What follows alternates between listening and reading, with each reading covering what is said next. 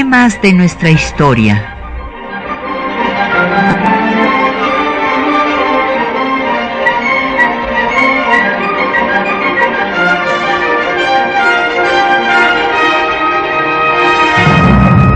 Un espacio que difunde el conocimiento del pasado para comprender nuestro presente.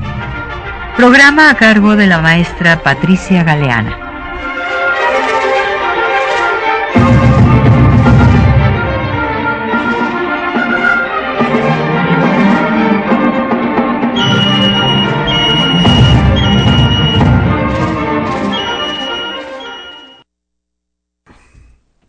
Días. El día de hoy vamos a dedicarnos a hablar del plan y de la revolución de Ayutla, porque justamente un 11 de marzo fue cuando Ignacio Comonfort eh, lo adicionó el plan en Acapulco y se unió a esta causa que habiendo surgido pues en el sur, en la hacienda de la Providencia, propiedad de Juan Álvarez, se en contra de Santana, pues se convirtió en un movimiento nacional que acabó con la era santanista. Y tenemos el gusto de que nos acompañe el doctor Silvestre Villegas Revueltas. Bienvenido, Silver. Gracias por estar aquí con nosotros. Buenos días. Y bueno, pues tenemos como siempre publicaciones para nuestro radio escuchas sobre los temas que tratamos. Por una parte está el proceso liberal y las leyes de reforma. Es una publicación del Instituto Nacional de Estudios Históricos de las Revoluciones de México, en donde don Fernando Certuche hace un seguimiento de todo este proceso que se inicia justamente con la revolución de Ayutla, si bien tiene su antecedente en el movimiento de 1833 encabezado por Valentín Gómez Farías, que también va a participar en esta eh, pues la etapa culminante del liberalismo decimonónico en México. Y también tenemos 10 eh, ejemplares de la revista Relatos e Historias de México, dedicada eh, justamente este número a Ignacio Comonfort. Damos nuestro agradecimiento a la editorial de Relatos e Historias por esta donación, así como a Lineal. Así es.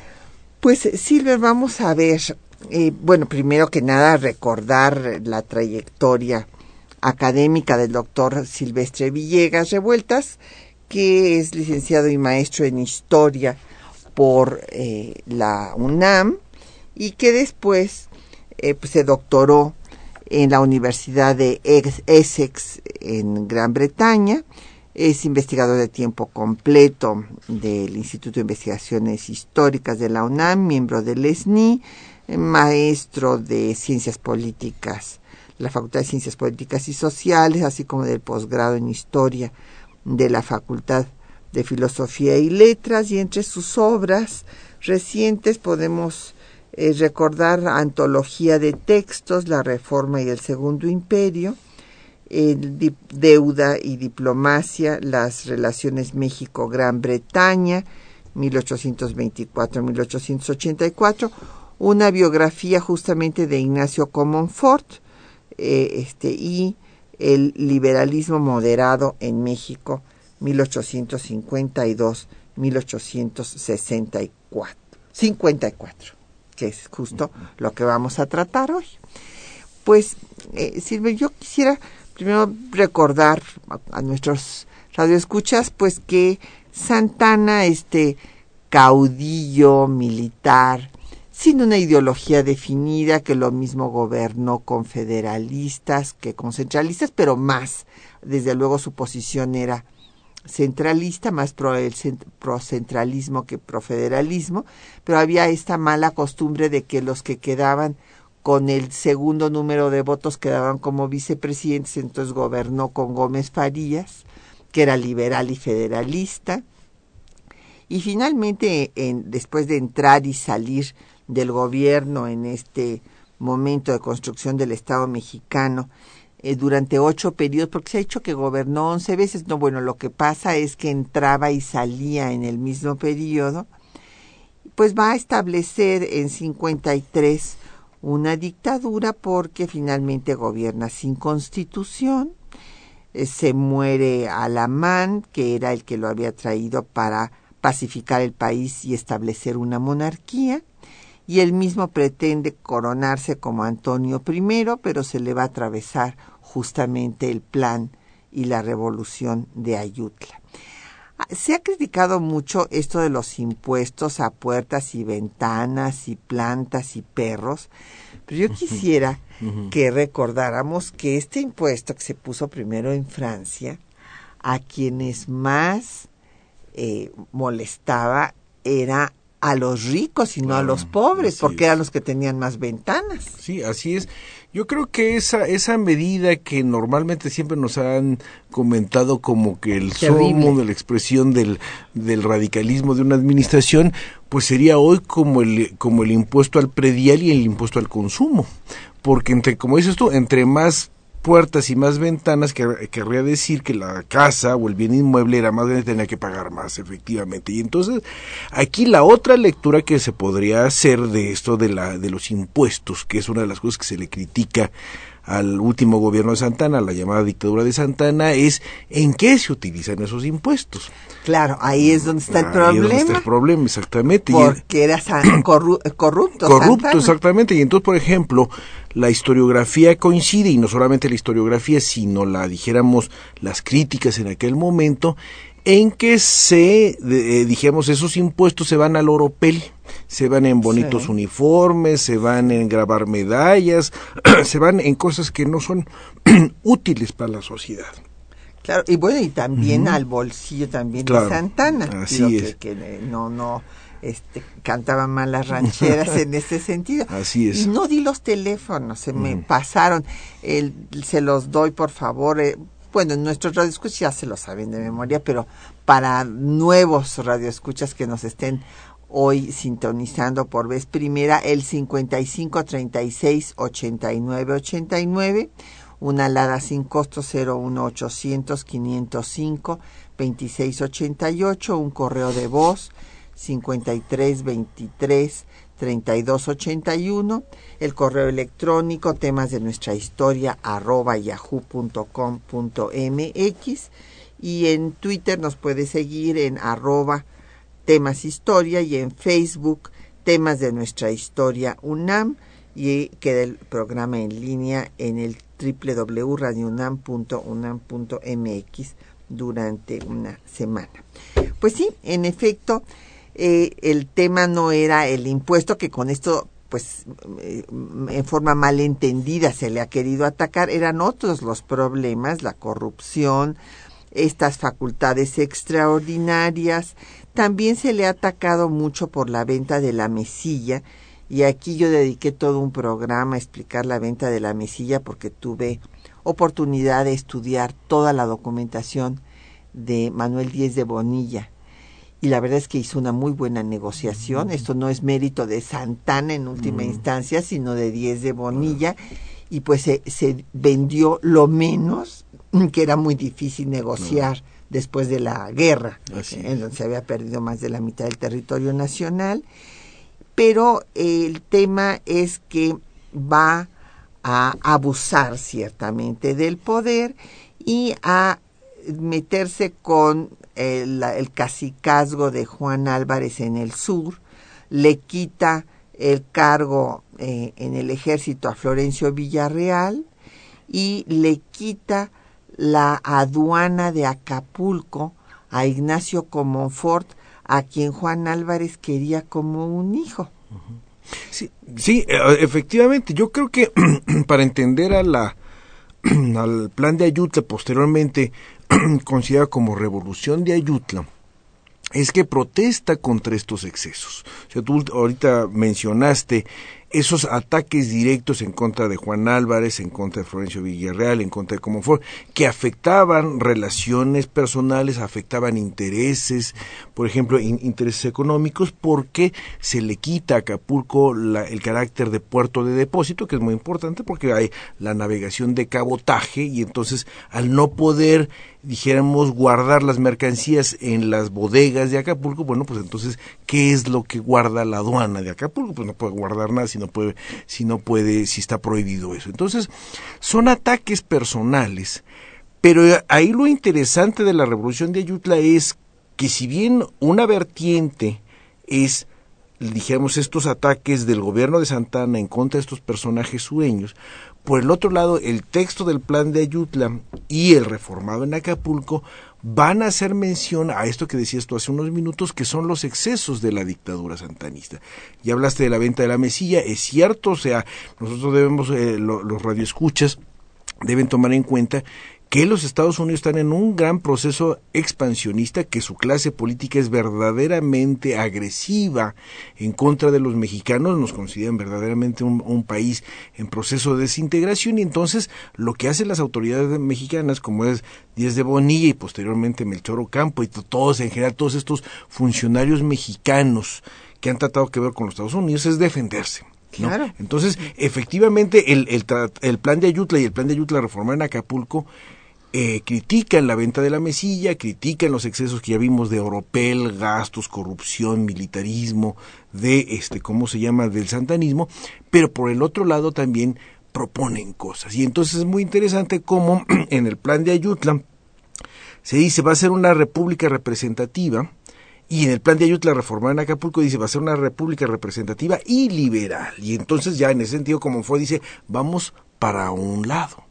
Porque puede ser representativa y popular, puede ser de las dos cosas, puede ser liberal y conservadora, pero él dice, lo que le conviene a México es que sea una república representativa, popular y liberal entendiendo liberal, eh, eh, eh, el liberalismo como una serie de, dijéramos, de apertura en ciertos temas que yo creo que ahorita más adelante vamos a, platicar, pero en, en, el momento de la, de la proclamación del plan de Ayutla es eso, una crítica en contra de los excesos de la, de la, de la dictadura santanista y por el otro lado, como, como tú bien lo dijiste, hay una serie de dijéramos de agresiones, agresiones que en el caso de, Juan Álvarez y, Santana pues, se habían estado enfrentando desde hacía décadas atrás, ¿no? Y seguramente te acordarás que él protesta porque está, este, lo, porque Lucas Alamán forma parte del gabinete de, de, Santana y él dice pues es que él mandó a matar a Vicente Guerrero. Claro. Entonces ahí tenemos cosas que vienen de mucho tiempo atrás.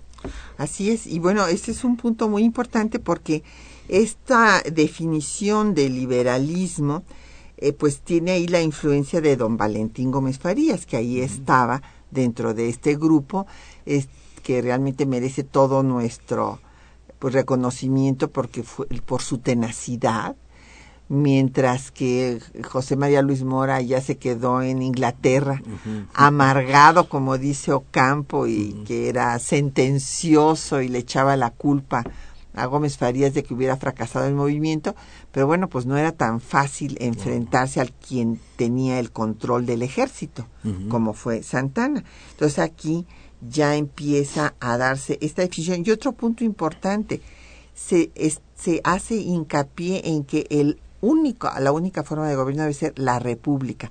¿Por qué? Porque había proliferado la idea de monarquía ya con pues esta idea de Alamán, eh, y, que bueno, pues finalmente va a lograrse justo hace 150 años, que es cuando llega Maximiliano a México. Es eh, muy interesante ver que hay, eh, bueno, pues un movimiento que se inicia en el sur, pero que va a tener repercusiones por todas partes. los exilados liberales, porque mandó al destierro a sus opositores, pues se van a unir al movimiento. Juárez le tiene más confianza al movimiento del sur y se viene junto a los Álvarez, pero finalmente en el norte Vidaurri se levanta en armas en Nuevo León y Coahuila, viene movimiento en Oaxaca, en Tehuantepec, después, bueno, Michoacán es de, los primeros que se une, eh, Guanajuato, Jalisco, en fin, se convierte en un movimiento nacional. Sí, yo, yo creo que precisamente por eso es que la historiografía ha pasado de ser el plan de Ayutla a la revolución de Ayutla. O sea, cuando es solamente estos ataques personales es el plan. Y como en la primera etapa de, de ese levantamiento está circunscrito a la Hacienda La Providencia, a Acapulco y la zona circunvecina al puerto de Acapulco. Debemos recordar que Antonio López de Santana hace una incursión militar que va pasando por Cuernavaca, luego pasa a Iguala, Chilpancingo, y Chilpancingo, dijéramos, el último momento de, civilización. Y luego las crónicas en aquel momento hablan de cómo le preocupa mucho a Santana que pasando Chilpancingo, bueno, verdaderamente son los terrenos muy agrestes, cualquiera que nosotros hayamos ido hace mucho tiempo por la carretera federal, empieza uno a meterse en una verdadera serranía muy complicada. Y entonces no logran tomar Acapulco, y de ese momento que es la primera derrota, no porque haya ganado militarmente Santana, pero porque no pudo tomar el puerto de Acapulco, comienza esa segunda etapa que es la difusión la expansión de la revuelta. Y entonces, como tú lo has dicho, de Guerrero pasa a Michoacán, de Michoacán a Colima, a Jalisco, y luego está, los, digamos, los otros extremos, que es el norte, los norteños, en Nuevo León, eh, Coahuila, has planteado la cosa de de Oaxaca y también en la propia Ciudad de México. Así es la guarnición de la Ciudad de que obviamente es una es, es, otra cosa muy o sea, no es a favor de Ayutla, es un poco de alguna manera en contra de Santana en el momento en que cuando él sale en agosto 55 hay una especie de vacío de poder y entonces aquí lo muy interesante es precisamente cómo esa e, ese esa revolución que está en un lugar muy muy focalizado en Acapulco, logra, este, ¿cómo se llama? Logra expandirse. Y en ese sentido, vale mucho la pena mencionar el viaje que Ford hacia los Estados Unidos. O Estados, eh, primero va a San Francisco para conseguir armas y dinero, no lo consigue, hace un, hace un viaje de las mismas dimensiones que haría Benito Juárez años atrás, o se pasa de San Francisco a Nueva York y en Nueva York consigue un préstamo de un señor muy interesante que se llama Gregorio Ajuria. Gregorio Ajuria creo que le eh, logra conseguir un crédito de 60 mil pesos. Compra cañones, armas, municiones, por ejemplo, compra manuales de guerra, eh, imprenta, etcétera, y es todo, todas esas cosas que compra en Nueva York se van a poner en el puerto de Cihuatanejo. Entonces ahí vemos precisamente cómo con estas acciones estos revolucionarios verdaderamente están comprometidos en la caída del gobierno. O sea, no es un cuartelazo, no es simplemente un levantamiento de forajidos como los pensaba la, la los pintaba la prensa santanista, sino al contrario. Yo creo que esas acciones en lo militar en concreto y como tú dices la llegada de Santa de perdón de Benito Juárez al círculo cercano de eh, de Juan Álvarez es la parte donde se va a ir formando el programa ideológico y el programa de gobierno de Juan Álvarez y posteriormente de la Revolución Liberal. Entonces yo creo que son, las dos vertientes. Sí, es muy interesante ahí la posición de, de, Juárez, porque mientras Ocampo le apostaba al levantamiento del norte y que desde el norte tomaran la Ciudad de México, pues Juárez le apuesta al movimiento de Ayutla y convertirlo en un movimiento nacional como se hizo. Bueno, pues como este, vamos, estamos viendo las últimas eh, movimientos de Santana. Vamos a escuchar las últimas variaciones de Mariano Elízaga, que justamente pues le tocó vivir la era santanista, interpretado por Nadia Stankovic.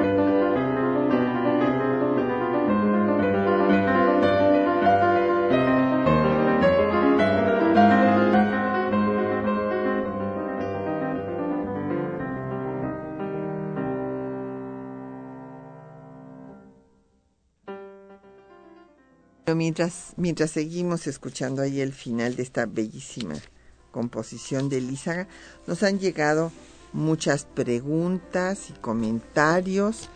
Eh, bueno, don Efren Martínez quiere que se defina la, en qué consiste el liberalismo y en qué consiste el centralismo. Bueno, mire, don Efren. El liberalismo es una, toda una doctrina que tiene implicaciones, bueno, desde luego filosóficas, la libertad humana, eh, políticas, eh, es la democracia, justamente el liberalismo nace unido a la democracia, así la, la define Norberto Bobbio en su diccionario de política, y el liberalismo económico, libre comercio, que es otro tema que también se menciona en el plan de Ayutla y en las adiciones de Acapulco, que haya libertad de comercio de acuerdo a como la hubo en la administración Ceballos, porque Santana había puesto también impuestos interiores y se mm. necesitaba pasaporte para pasar de un estado a otro y una bola de cosas. Yo creo que precisamente esta, esta eh, pregunta de nuestro radio escucha es muy interesante. Mire, por ejemplo, si usted quería viajar de la Ciudad de México a Veracruz, tenía que sacar un pasaporte interno. Entonces, en la aduana de la Ciudad de México, una aduana luego en el Estado de México, en el Estado de Puebla y luego en el Estado de Veracruz. Entonces lo que dice el liberalismo es solamente las fronteras federales donde uno llega al país, pero hay libertad de tránsito entre México y Veracruz, entre México y Chihuahua. Eh, entonces ahí tiene una manera como se materializa lo que sería la libertad de movimiento al interior de un país, para que más o menos le quede claro, al, nuestro radio escucha. Entonces, bueno, tenemos pues la, la libertad personal, las garantías individuales, todas las libertades y, la culminación de este liberalismo será la libertad de cultos en diciembre de 1860. Y en cuanto al centralismo, bueno, pues el centralismo implicaba que desde el centro, desde la capital, desde la Ciudad de México, se tomaran las decisiones para los estados y que no hubiera esta, estos estados soberanos que tomaran sus decisiones internas, dicho muy sintéticamente. y, efectivamente no se le debe eh, olvidar que nuestro nombre oficial es Estados Unidos Mexicanos y es una federación de estados de un gobierno obviamente federal donde se establece que cada estado de la Unión debe tener un ejecutivo, tiene su legislativa, debemos recordar que tienen congresos locales, tienen sus propias constituciones y en cambio el centralismo nos habla precisamente de ese gran poder en el centro de la de, del país, eh, eh, dijéramos encabezado por el presidente, donde los estados se convierten realmente en departamentos, una, un poco a la manera francesa, y eso tomado muy a la ligera, ¿no? Diría yo. Sí, sí, bueno, que tiene su antecedente en el sistema de intendencias, ¿verdad? Que también es de origen francés, justamente. Don José Ramírez de Cuauhtémoc Dice que en realidad la revolución de Ayutla es el antecedente principal del Congreso Constituyente de 1856. En efecto, don José, precisamente en el plan de Ayutla se establece que se va a convocar a un Congreso. Sí, esto es muy importante porque efectivamente el gran problema, y por eso eh, Patricia lo había dicho como la dictadura, es que están muy preocupados los liberales porque no puede volver a haber un gobierno sin un marco constitucional, porque si no hay un marco constitucional, esa autoridad, aunque fuera en su origen liberal, se va a convertir en una tiranía tarde o temprano. Entonces, por eso es que el plan de Ayutla y el plan de Ayutla, la reforma en Acapulco, hacen hincapié en que debe convocarse un Congreso Constituyente para que se reelabore o más bien dicho, para que se elabore una nueva constitución, para que se pudiera discutir una serie de medidas y entonces esas autoridades de gobierno tengan un marco este dijéramos de, eh, de eh, donde dijéramos se establezcan los derechos los deberes tanto de las autoridades como de los ciudadanos porque dice si no nos vamos al gobierno total del sultán otomano o del emperador chino. Eh, me acuerdo de esas dos figuras que son auténticamente eh, la, tiranía la tiranía absoluta, exactamente, y ahí viene tienen poderes absolutos. Don José Manuel García de Iztapalapa dice que si antes de Comonfort tuvo alguien más que sacara a Santana del poder, no, pues sí, entraba y salía, hubo varios movimientos, eh, don José, pero luego lo volvían a traer, lo volvían a traer porque, repito, era el que tenía eh, pues la capacidad, también hay que decirlo, tenía el carisma, porque era un tipo carismático, y era el que lograba cohesionar a los mandos militares, bueno, pues que era el poder fáctico, eran los que tenían las armas y pues entonces era el árbitro de la política de su tiempo. Sí, y, y, tan, tan importante fue que nosotros debemos pensar que en general el siglo XIX, más allá de la independencia, es la época santanista, la época de Juárez y el porfiriato, que son las tres grandes figuras del siglo XIX que obviamente aglutinan a un montón de cosas, exactamente. Doña Yolanda Reza eh, nos dice que cuáles fueron las repercusiones negativas de las leyes de reforma y que si hubo, eh, que si hablamos de la vida personal de Comonfort. Bueno, entre las repercusiones negativas pues fueron las que se hicieron no en tiempo de Miguel Lerdo, porque eso es lo que se le ha tratado de achacar, que Miguel Lerdo de Tejada es el culpable de que se acabara con las corporaciones indígenas. Esto no es cierto. En el artículo octavo eximía a los ejidos de eh, la secularización pero después, bueno, se modifica en la Constitución de 57, que tampoco se aplica a la Constitución de 57 porque viene la guerra civil, la intervención francesa, y ni siquiera la aplica Juárez, porque Juárez va a estar tratando de pacificar al país de 67 a que se muere. No hay un día de paz en ese periodo. Pero después se va a venir este liberalismo conservador del que habla Justo Sierra, que va a pues eh, tratar de deslindar terrenos baldíos y ahí sí van a ser pues eh, eh, lastimadas las, los bienes de, de, las comunidades indígenas. Sí, por el otro lado de la pregunta de nuestra radio escucha, algunos datos biográficos. Eh, como Ford nace en lo que hoy llamaríamos una especie de clase media baja poblana, pero que le permite a la, a la familia Comonfort enviarlo a un colegio famoso eh, en, la ciudad de Puebla, que es el Colegio Carolino. Ahí va a conocer a gente eh, de símbolo distinto como es José María Lafragua, que va a ser realmente su mano derecha en cuanto a, dijéramos, a toda esta visión ideológica de su gobierno, o un conservador como Antonio de Aro y Tamariz. Entonces tenemos eh, ambos, tanto Lafragua como Antonio Aro, más Antonio Aro, era gente muy pudiente de la sociedad, de la sociedad poblana. Luego, a la muerte del padre de Comonfort, eh, la familia se va a la zona de Izúcar de Matamoros y Comonfort, lo que sería su adolescencia, se dedica al comercio. Y una cosa muy interesante, eh, el comercio donde Comonfort va a hacer, dijéramos, sus, actividades es en esa eh, vieja ruta que va de Izúcar de Matamoros, pasando por el estado de Guerrero y que termina en Huatulco. Y entonces ahí es donde conoce a Juan Álvarez. Entonces es muy interesante porque es una ruta que actualmente, bueno, ni en aquella época, ni en el día de hoy hay ese, esa vía que se plantea con Comunfo cuando es prefecto de Tlapa, que va a ser prefecto de Tlapa en los años 40, que sería muy interesante que es una carretera que vaya precisamente de la zona sur del estado de Puebla hacia la costa del Pacífico. Claro, se pasa por una serranía impresionante. Entonces Comonfort en los años 40 es prefecto de Tlapa, va, a estar, por ejemplo, él, él, forma parte de las guardias cívicas del Estado de Puebla, va a estar en la, eh, eh, eh, obviamente, como la mayor parte de su generación, combatiendo a los estadounidenses en la guerra del 47, pero siempre está ligado, ya una vez que pasan esos episodios de que viene a la Ciudad de México, regresa a esa zona entre el sur de Puebla y el Estado de Guerrero. Hoy Estado de Guerrero, porque hubo un momento en el que todavía no existía el Estado de Guerrero. Claro. Pues vamos a hacer una pausa para escuchar el texto que les hemos seleccionado para esta mañana, que son las eh, el plan de, de Ayutla modificado en Acapulco.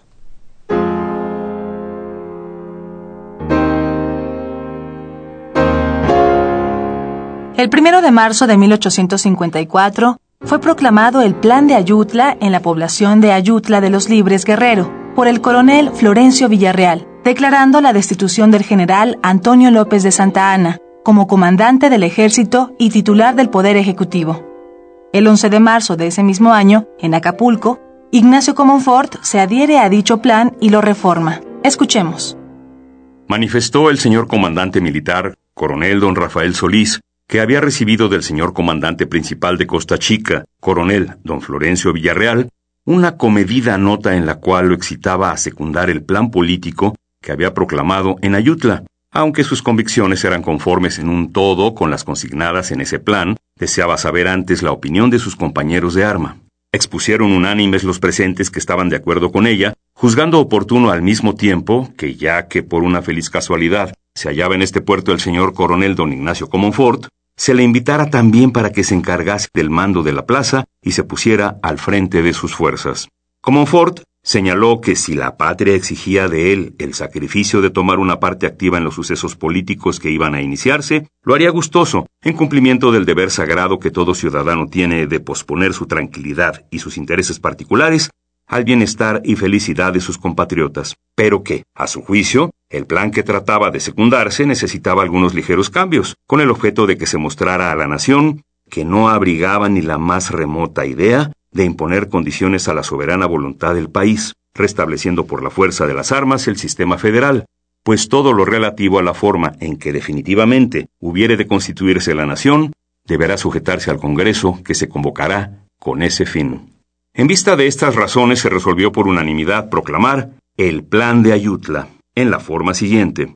Primero, cesan en el ejercicio del poder público el excelentísimo señor general don Antonio López de Santa Ana y los demás funcionarios que como él hayan desmerecido la confianza de los pueblos o se opusieren al presente plan. Segundo, cuando éste hubiere sido adoptado por la mayoría de la nación, el general en jefe de las fuerzas que lo sostengan convocará un representante por cada departamento y territorio de los que hoy existen y por el distrito de la capital, para que elijan presidente interino de la República y le sirvan de consejo durante el corto periodo de su encargo. Tercero, el presidente interino, sin otra restricción que la de respetar inviolablemente las garantías individuales, quedará desde luego investido de amplias facultades para reformar todos los ramos de la administración pública, para atender a la seguridad e independencia de la nación y para promover cuanto conduzca a su prosperidad, engrandecimiento y progreso. Cuarto, en los departamentos y territorios en que fuere secundado este plan político, el jefe principal de las fuerzas que lo proclamaren acordará y promulgará el estatuto provisional que debe regir en su respectivo departamento o territorio, sirviendo de base indispensable para cada estatuto que la nación es y será siempre una sola, indivisible o independiente. Quinto, el presidente interino convocará un Congreso extraordinario, el cual se ocupará exclusivamente de constituir a la nación bajo la forma de República Representativa Popular y de revisar los actos del actual gobierno, así como también los del Ejecutivo Provisional. Séptimo, Siendo el comercio una de las fuentes de la riqueza pública y uno de los más poderosos elementos para los adelantos de las naciones cultas, el gobierno provisional se ocupará desde luego de proporcionarle todas las libertades y franquicias que a su prosperidad son necesarias, a cuyo fin expedirá inmediatamente el arancel de aduanas, marítimas y fronterizas. Noveno, serán tratados como enemigos de la independencia nacional todos los que se opusieren a los principios que aquí quedan consignados. Décimo, si la mayoría de la nación juzgare conveniente que se hagan algunas modificaciones a este plan, los que suscriben protestan acatar en todo tiempo su voluntad soberana.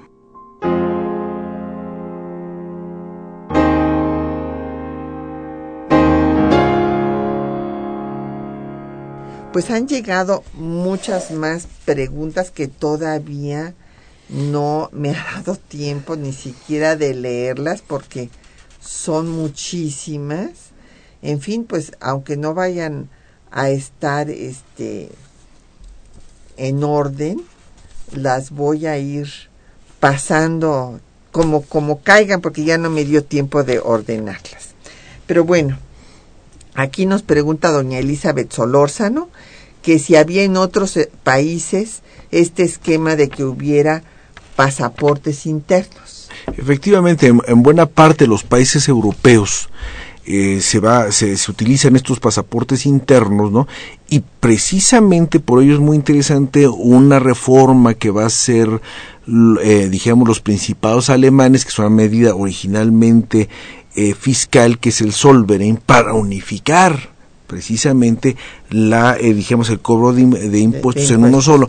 pero es esa medida que tiene un origen fiscal se va a transformar con el paso del tiempo en cómo se llama en una en una eh, medida de, de orden dijéramos público por ejemplo, en, Inglaterra no había pasaportes internos, pero en Italia, por ejemplo, bueno, es que estamos hablando con nombres modernos, pero bueno, no existía Italia, tampoco existía Alemania, entonces pasar de un principado a otro exigía necesariamente esos pasaportes internos, pero normalmente eh, por ejemplo, en Francia también se dan esos pasaportes que dicen, este señor va a ir de este lugar a otro. Ahora, eso no es una cosa nueva, también años después, va a haber pasaportes internos, por ejemplo, en el sistema socialista. En el sistema socialista hay un sistema de pasaportes internos.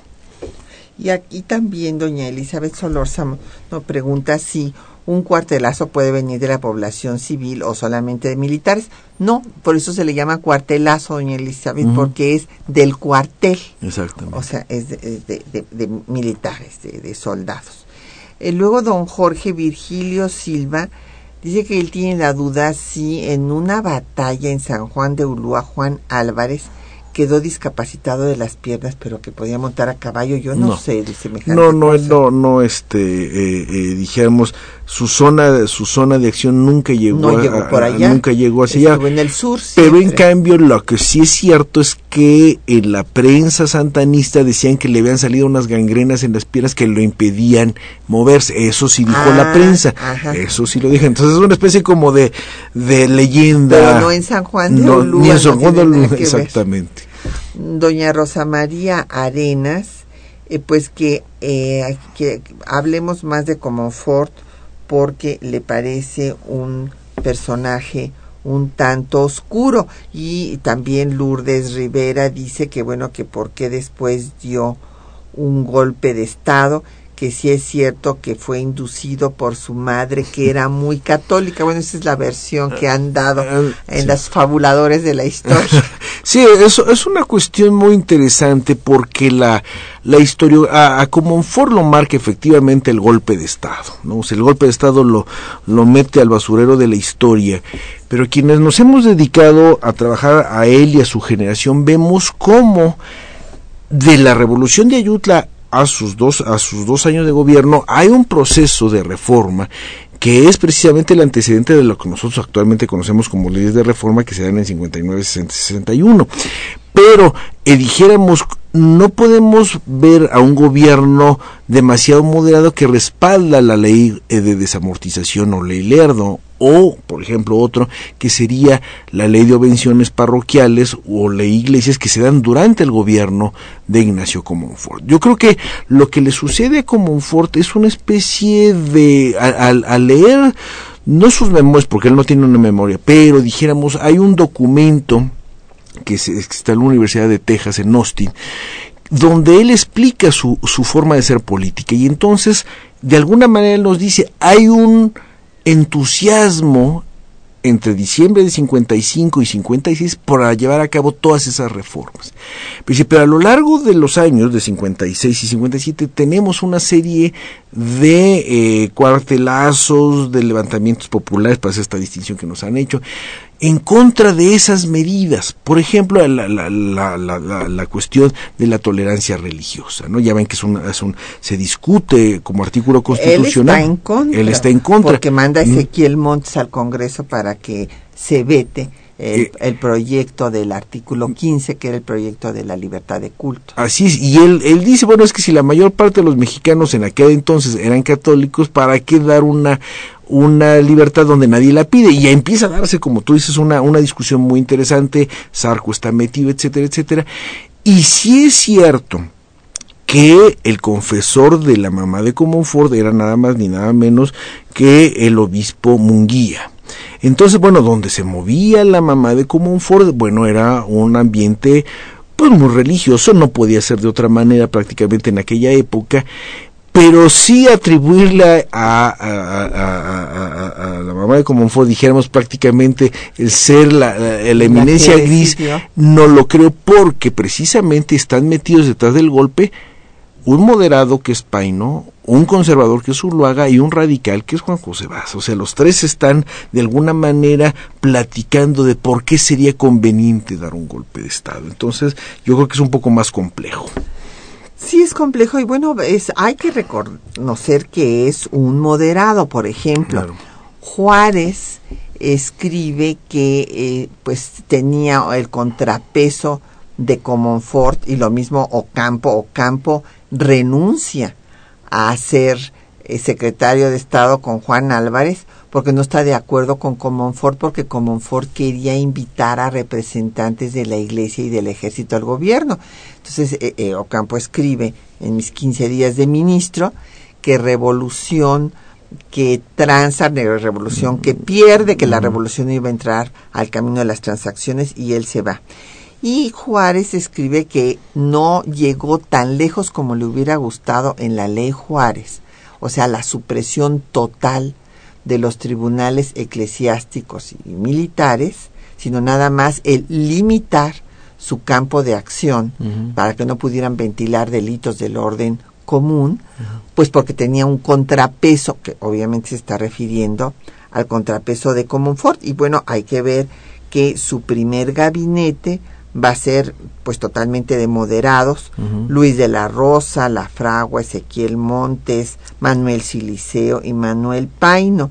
Después tiene un un gabinete mixto que no funcionó porque bueno pues eh, justamente viene ya el levantamiento de Antonio Aro y Tamariz en Puebla, su antiguo compañero, y es muy interesante ver que, sin embargo, en ese momento, como Ford va y somete a Antonio Aro y Tamariz y es el que hace la primera nacionalización de los bienes de la iglesia, los bienes del obispado de Puebla.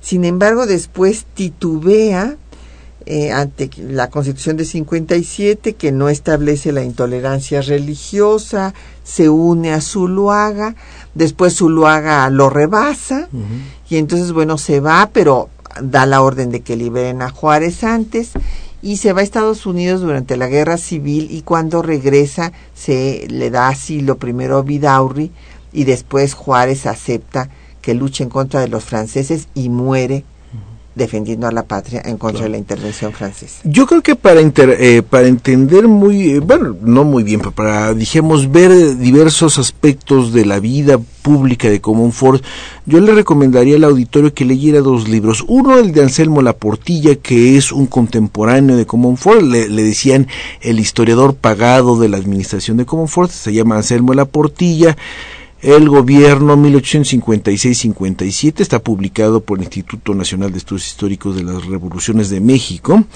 y también el otro muy interesante es el de Emilio Rabasa, La Constitución y la Dictadura. Yo recomendaría la edición de Porrúa, hay una en, en Conaculta, pero creo que la de Porrúa es mejor, porque ahí se ve precisamente cómo va cambiando como y dando una explicación de precisamente de estas aparentemente dos caras de, de, la misma administración. Entonces, podía pasar de un radicalismo a luego un conservadurismo en el lapso de unos meses, ¿no? Entonces, eso es verdaderamente importante y eh, eh, eso también se ve en su vida, en su vida privada.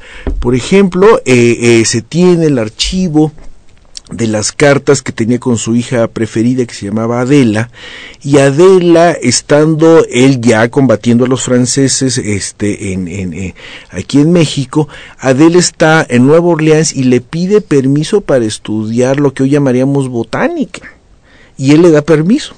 Y entonces, bueno, eso, eso, eso es una, digamos, de una ilustración que, resaltaría frente a su intolerancia religiosa, ¿no? Entonces él le dice, ok hija, tú ponte a estudiar lo, eh, eh, la, botánica es sensacional, etcétera, etcétera, y finalmente ya no hay más cartas porque coincide en fechas cuando él es asesinado en, en Chamacuero y Comonfort, ¿no?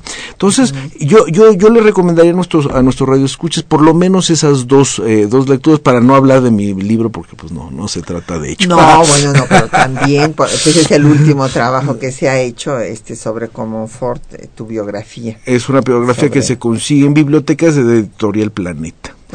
bueno, pues vamos a escuchar otro poco de música Ahora vamos a escuchar eh, pues al eh, compositor predilecto de Juárez, que es Aniceto Ortega.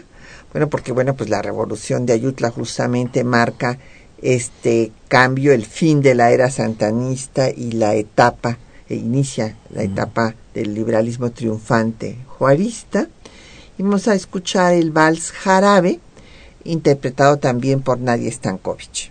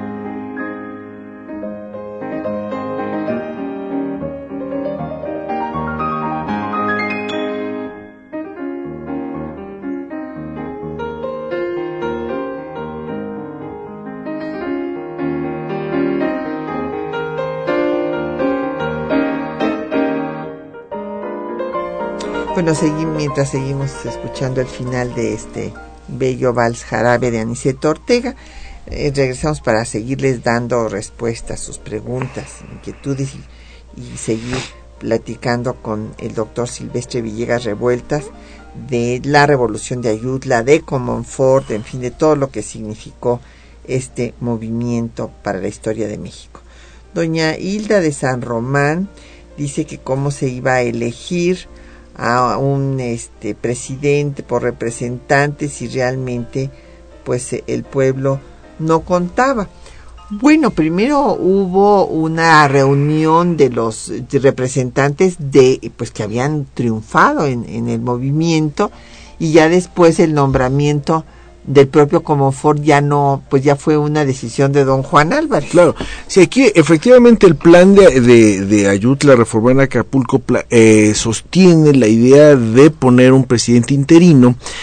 Efectivamente hay una reunión de individuos, dijéramos, una junta como de notables que representaría a las diversas entidades del país se nombra, ese consejo nombra a Juan Álvarez, pero la otra parte muy interesante es que, si bien es cierto que eso está entre el tránsito entre Chilpancingo y Cuernavaca, en la Ciudad de México también hay un forcejeo porque Santana dejó un sobrecerrado y que estaría el, Ejecutivo en manos de un triunvirato. Ese triunvirato, eh, eh, finalmente el que queda es Martín, Martín Carrera. Carrera sí. Pero Martín Carrera también tiene que negociar con el jefe de la plaza militar que es Rómulo Díaz de la Vega. Entonces, en la Ciudad de México, el, trabajo que tiene como fue al finalizar la revolución de Ayutla es que esas facciones santanistas reconozcan, aunque sea de dientes para afuera, a Juan Álvarez, como dijéramos, como el líder, no tanto de la revolución, sino como presidente interino. Y precisamente Juan Álvarez dura prácticamente poco más de un mes en la presidencia, es una presidencia muy breve, pero como tú lo dijiste, lo importante, lo que marca la presidencia de Juan Álvarez es que apoyó a Benito Juárez, que era su ministro de Justicia, eh, para que elaborara la ley llamada Juárez la ley de administración. O sea, con eso pasa la historia y con eso se inician las leyes de reforma. Así es. Y, y bueno, y también Juárez tuvo ahí un papel muy importante apoyando, o sea, a Álvarez para que no fuera a ceder frente a los santanistas, frente a Martín Carrera y compañía. Y bueno, don José Guadalupe Medina eh, pregunta que si es cierto que Comonfort trató de, de, derogar la constitución de 57 que él mismo había proclamado y, y, por la cual había sido electo presidente constitucional. Pues sí, sí, este, en efecto, es por esto que da un golpe de Estado, porque desconoce pues a la constitución que ha dado el poder legislativo, que fue un congreso que sesionó pues por un año, no, no, no fue cualquier cosa, y en el que hubo representantes de las diversas fuerzas, tanto los liberales, que eh, hay quienes han pensado que eran mayoría y no es cierto. Los liberales no eran mayoría, eran minoría, pero eran muy activos. Entonces Ponciano Arriaga se, era el presidente de la comisión redactora y metió ahí a Ocampo para que hubiera más liberales puros que moderados. Y bueno, pero había conservadores como Aris Correta y, y este y sin embargo, pues sí fue una constitución liberal que finalmente Comonfort desconoció. Sí, efectivamente, en, eh, eh, debemos pensar que esa idea del golpe de Estado se empieza a fraguar en la segunda mitad de 1857. Es una especie como de secreto a voces.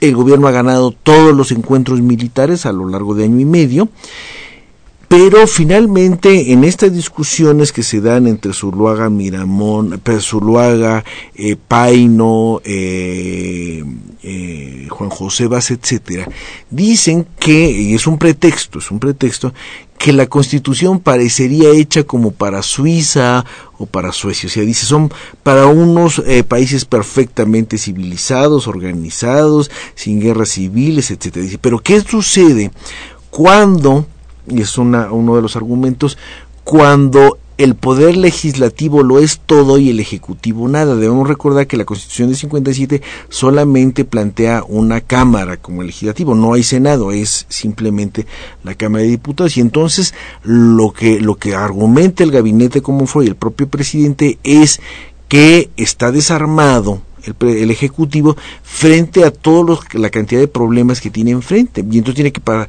que eh, pedir facultades extraordinarias, argumento que sí es válido si tomamos en cuenta de alguna manera que Juárez va a gobernar con, facultades extraordinarias a lo largo de los siguientes años, ¿no?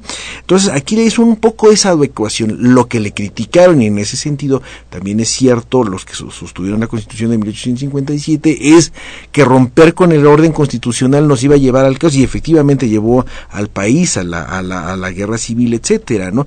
Y que se podía gobernar, eso lo dice muy bien, lo dice muy bien Sarco dice, se puede gobernar perfectamente con la Constitución y se le pueden hacer las reformas necesarias, pero siempre por la vía legal, no por la vía del hecho. Y se fue la vía del hecho y bueno, pues vino la guerra vino civil. la guerra civil, efectivamente. Sí, hay que recordar que en efecto, como Ford señala, que, y que pues, hay dos cosas que no le gustan, yo creo. Primero, él no había estado de acuerdo con la libertad de cultos, que no se establece, pero tampoco se prohíbe. Por lo tanto, quedaba implícitamente, o sea, y esto lo vieron muy bien la, la, iglesia y los conservadores y por eso condenan y excomulgan a los que la juraron. Pero también el tema, en efecto, que decía que quedaba maniatado, el ejecutivo quedaba mm. maniatado para actuar en un momento en el que pues estaban al borde de, de la guerra civil, ¿no? Uh -huh.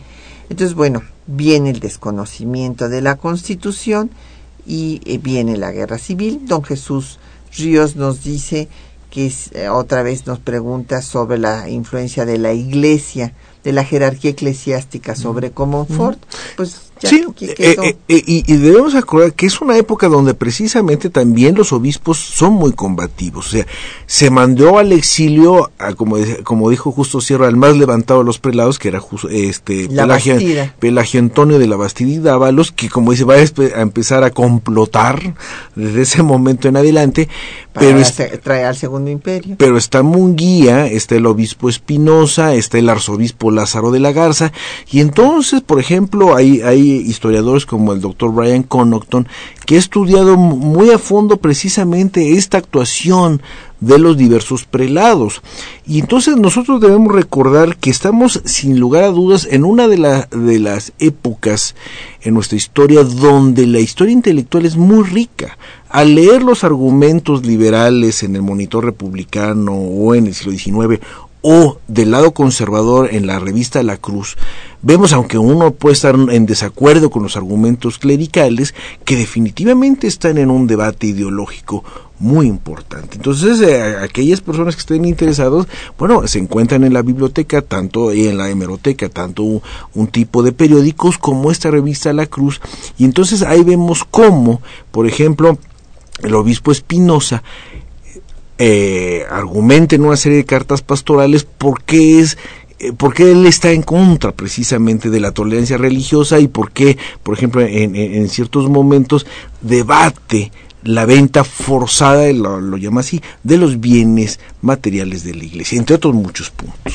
Sí, bueno, ellos defendían la, este, la injerencia política de la iglesia, defendían un Estado confesional y lo que justamente defendían los liberales era acabar con las lo que llamaría O'Gorman las supervivencias novohispanas o coloniales y crear un estado laico, un estado moderno. Y este pues este fue el gran debate, por ejemplo, Murguía le escribe a Juárez cuando da la ley Juárez que la tiene que derogar porque no tiene la autorización del Papa y que él no puede legislar en semejantes temas del fuero sin la autorización del Papa y dice textualmente porque no es del resorte del gobierno civil. ¿Por qué? Porque él está pensando en un gobierno confesional, en un, el, gobierno de un Estado confesional. Bueno, pues eh, nos llamaron, ya nos casi nos tenemos que despedir, nada más le damos las gracias a doña Alejandra Ramírez por sus felicitaciones, don Manuel Pérez Morales que nos dice que ahí viene el centenario de la invasión de Veracruz por el ejército de Estados Unidos, que no dejemos de hacer un programa del tema, lo haremos con mucho gusto. Don Alejandro Muciño, le agradecemos su llamada, lo mismo que Agustín Mondragón, a Berta Hernández Lugo de Naucalpan, María Costa de la Benito Juárez, Mariana Rodríguez de Catepec y a Raúl Horta Retana de la Miguel Hidalgo. A todos muchísimas gracias por su atención y nuestro agradecimiento al doctor Silvestre Villegas Revueltas por habernos acompañado esta mañana en temas de nuestra historia. Muchas gracias, Patricia. Y a nuestros compañeros que hacen posible este programa en la lectura de los textos Juan Stack y María Sandoval. En el control de audio estuvieron Gerardo Zurrosa y también Socorro Montes. A los dos nuestra gratitud y este en la producción Quetzalín Becerril, en los teléfonos eh, la propia Quetzalín con el apoyo de Ángela León y don Felipe Guerra y Patricia Galeana se despide hasta dentro de ocho días.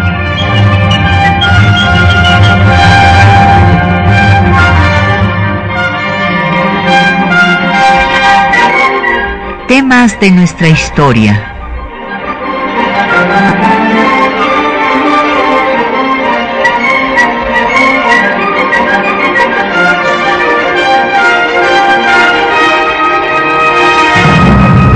un espacio que difunde el conocimiento del pasado para comprender nuestro presente. Programa a cargo de la maestra Patricia Galeana.